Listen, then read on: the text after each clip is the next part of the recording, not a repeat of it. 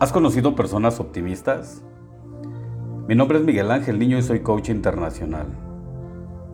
¿Alguna vez has conocido a una persona optimista que tenga pensamientos pesimistas?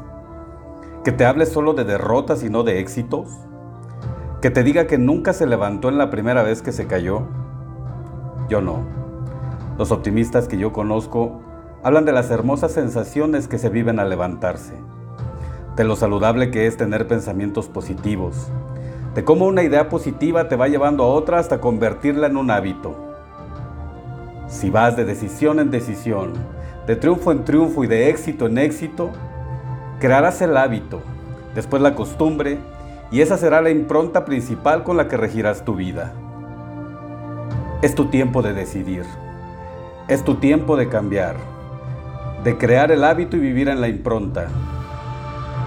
Es tiempo del éxito para ti.